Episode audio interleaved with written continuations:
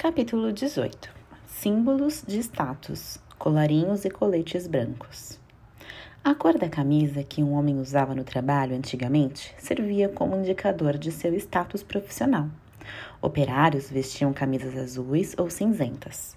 Numa camisa branca podia-se reconhecer os status mais elevados, aqueles que não precisavam se sujar para fazer o seu trabalho. A cor da gola da camisa nos Estados Unidos e na Inglaterra tornou-se um conceito de classes sociais. Os operários são trabalhadores de colarinho azul, cujo trabalho envolve o uso de força física. Os de colarinho branco são os profissionais assalariados, que ocupam cargos burocráticos ou administrativos. Nos primeiros anos da IBM, os profissionais assalariados se comprometiam por contrato a usar sempre uma camisa branca. Somente a partir de 1970, as camisas masculinas coloridas começaram a ser aceitas no círculo dos funcionários assalariados da área burocrático-administrativa. E somente a partir dos anos 1990, essa aceitação se alastrou para a gerência e cargos diretivos. As camisas brancas, impecáveis, de uso diário, eram um símbolo de status, uma vez que não existiam máquinas de lavar e nem tecidos de fácil manuseio. Antigamente, as camisas tinham colarinhos e punhos destacáveis, que se, que se prendiam e soltavam por botões, de tal modo que era desnecessário lavar e passar a camisa toda. As práticas donas de casa recobriam todas as marcas de sujeiras com giz. Para que o branco permanecesse branco, as roupas eram alvejadas, colocando-as sobre a grama. A grama alveja, pois desprende o oxigênio quando expostas ao sol e ao ar. As cores desbotam. É nisso que consiste o branqueamento. Hoje, o peróxido de hidrogênio é utilizado como alvejante. Os tecidos sintéticos são ainda mais brancos, porém, todas as fibras sintéticas são em seu estado original cinza. Elas são tingidas com tintas brancas brilhantes. Entretanto, conforme vão sendo lavados, esses tecidos sintéticos vão amarelando. Não há como alvejá-los. Os alvejantes iriam danificar os corantes brancos. Foram desenvolvidos detergentes especiais para os tecidos sintéticos, que contêm partículas fluorescentes, tornando o branco mais brilhante. São os agentes clareadores. Ainda hoje, a camisa elegante é a camisa branca, e quanto mais alta a posição profissional, mais conservador é o traje. Daí o conceito de crime de colarinho branco para as ações fraudulentas dentro das comunidades empresariais para crimes limpos, em que não há derramamento de sangue. Trata-se, na maior parte, de dinheiro não declarado, que percorre canais obscuros em caixas negras. Mas, quando a ação é atingida pela luz da notoriedade, o dinheiro está lavado e os envolvidos, em sua maioria, estão limpos. O proverbial colete branco é símbolo de comportamento impecável, pelo menos pela impossibilidade de se comprovar o contrário. Aqui, o simbólico conta com uma tradição ainda mais antiga. Em Roma, aqueles que concorriam a algum cargo político tinham que se dispor a responder às perguntas que o público lhes fazia. Nessas apresentações, todos os concorrentes deveriam vestir uma toga branca. Em latim, um branco radiante é chamado de candidus. Os concorrentes a cargos públicos são chamados hoje em dia de candidatos. Capítulo 19 Que traje veste a noiva? O vestido de casamento branco com véu e grinalda nada tem de tradicional. A moda da vestimenta branca para as noivas só surgiu no século XIX. O que as noivas usavam antes? Elas usavam seu melhor vestido. Não havia uma moda para noivas. Contudo, existiam as noivas ricas que se casavam de branco, como Maria de Médici, que se casou com Henrique IV em 1600. Cronistas descreveram seu vestido como sendo de seda branca adornada com ouro e pedras preciosas, além de uma cauda dourada. Mas não foi Maria de Médici quem lançou a moda do casamento com a noiva usando branco. Outros cronistas relataram que ela teria se casado vestida de dourado, já que não se podia mais ver a seda branca por debaixo daquele ouro todo. Apesar de todo esse esplendor, esses vestidos não eram verdadeiramente vestidos de casamento, pois havia anos que não existia uma cor determinada para os vestidos de casamento, nenhum estilo predeterminado, não existia nem mesmo a ideia de um vestido de casamento.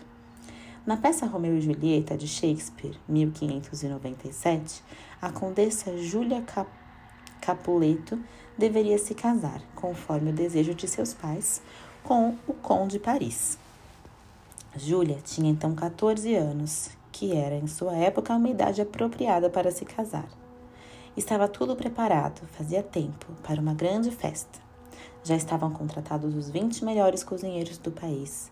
Porém, na noite anterior à boda, a mãe de Julieta perguntou: pergunta que vestido irá trajar a noiva. Julieta examina com sua criada os baús e escolhe um vestido que não é descrito. A questão está resolvida. A condessa Júlia não vestia nenhuma roupa nova. Isso não fazia parte do costume daquela época. Em As Núpcias de Arnolfini, pintado em 1434 por Jan van Eyck, pode-se ver como as bodas eram celebradas naquele tempo. O quadro não é apenas famoso como ponto alto de arte, mas também porque é uma das primeiras telas a mostrar, em vez de santos, pessoas verdadeiras numa situação real. Também o colorido não é mais simbólico, e sim realístico. A senhora Arnolfini casou-se vestida com um vestido pomposo de um verde luminoso. O casal fizera seus votos em casa, o que era bem comum naquele tempo. Bastava uma testemunha. A testemunha desse casamento foi o pintor, conforme consta numa inscrição do quadro, que não era para servir apenas como uma recordação da boda, era mais propriamente uma ata do casamento.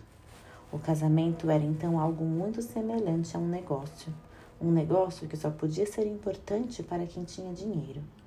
Nele contavam os direitos hereditários refletidos no quadro com um claro simbolismo. O noivo dá à noiva a mão direita, mas a esquerda e os espectadores do quadro ficavam assim sabendo que se tratava de um casamento de mão esquerda. O, significado, o que significava que a noiva renunciava aos seus direitos hereditários. Supõe-se que, em favor dos filhos, de um casamento anterior do senhor Arnolfini, bem mais velho que ela. A muito jovem noiva, Giovanna Senami, estava visivelmente grávida, o que não significava à época nenhum desdouro. Ao contrário, o fato excluía o risco de um casamento estéril. Além disso, o casamento virginal não era ainda um ideal. Surpreendentemente, os historiadores da arte não se cansam de afirmar que a noiva não estava grávida, mas que apenas seguia a moda da época segundo a qual o ideal de beleza era encarnado pelas mulheres cujo ventre estivesse dilatado. Porém, há muitos dados que comprovam a tese da gravidez. A noiva apoia uma mão sobre o seu ventre, gesto típico das mulheres grávidas, que na pintura também simboliza a gravidez. E principalmente, qualquer observador da época poderia reconhecer que a noiva não era virgem, pois o fato era revelado por seu penteado, as mulheres casadas à época usavam os cabelos recolhidos e, em locais públicos, sempre recobertos por uma espécie de véu, amarrado como se fosse um gorro.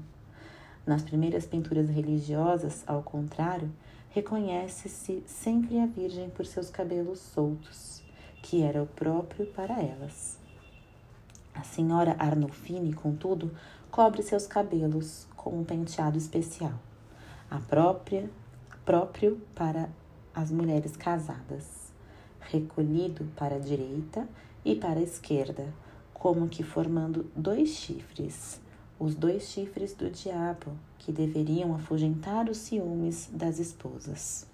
Acontece que os observadores de hoje percebem uma noiva grávida como inadequada e acreditam que naqueles tempos, quando a moral era ainda mais estrita, teria sido absolutamente impossível se elaborar a pintura de uma noiva grávida. A história resolve a questão. Quando essa tela foi pintada, o casamento religioso realizado na igreja não existia ainda. Uma realidade difícil de se representar hoje em dia. O casamento é um negócio mundano, declarou Lutero, querendo com isso dizer que casamento e igreja nada tinham a ver um com o outro. Na Igreja Católica existem sete, existe sete sacramentos ou ações que infundem uma graça divina, e o matrimônio é um deles. Mas, diferentemente das ações do batismo, da comunhão, da Eucaristia ou da ordenação sacerdotal, o matrimônio não é outorgado pela Igreja. Os contraentes simplesmente se comprometem a levar uma vida que agrade a Deus na igreja evangélica, apenas o batismo e a Eucaristia são sacramentos. Como na igreja não realizava casamentos, era indiferente o fato de a noiva estar grávida ou não.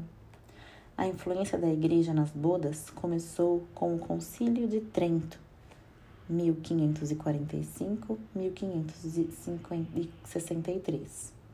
Foi então que se decidiu que todo casamento deveria se realizar diante de um pároco. Mas a cerimônia não acontecia no interior da igreja, e sim diante do pórtico. Até o século XIX, as pessoas de boa família não se casavam nem ao menos diante do pórtico, mas sim em seus domicílios ou em algum salão ao qual o pároco comparecia para oficializar o enlace. Ali era montado um altar provisório, que era desmontado em seguida, pois naquele mesmo local os convidados iriam começar a dançar.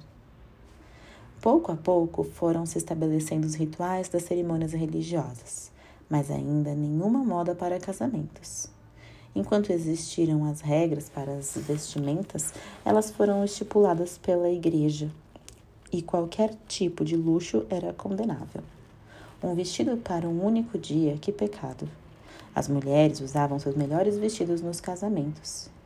Entre as damas da corte do Rococó eram usados vestidos de baile muito decotados. As noivas camponesas usavam seus trajes de domingo e as mulheres da burguesia quase sempre trajavam seda preta. Na novela de Charlotte Brontë, Jane Eyre, publicada em 1847, a protagonista que trabalhava como governanta numa casa muito rica, possui exatamente três vestidos: um para o verão, outro para o inverno e um para ir à igreja. Para o casamento, ela ganha um vestido novo, de lã cinza. A primeira mulher a se casar conforme a moda de hoje foi a mais famosa noiva do século XIX, a Rainha Vitória da Inglaterra, que em 1840 contraiu o matrimônio com o príncipe Alberto de Saxe-Coburgo-Gotha.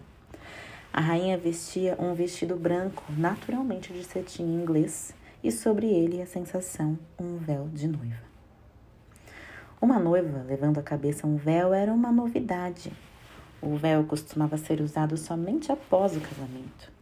O uso do véu pela Rainha Vitória foi interpretado na ocasião como uma referência ao véu das freiras, como uma noiva de Cristo. Assim ela se dirigiu ao altar. A rainha, entretanto, com seu desejo de portar um véu, tinha outras ideias em mente. Ela queria incentivar a indústria da fiação em seu país que lutava contra a concorrência francesa. O desejo da rainha acertou o alvo. Seu véu de noiva causou furor. Dali em diante, a rainha Vitória passou a usar sempre uma pequena touca que dava aparência de ser um tecido que ela amarrava em sua cabeça.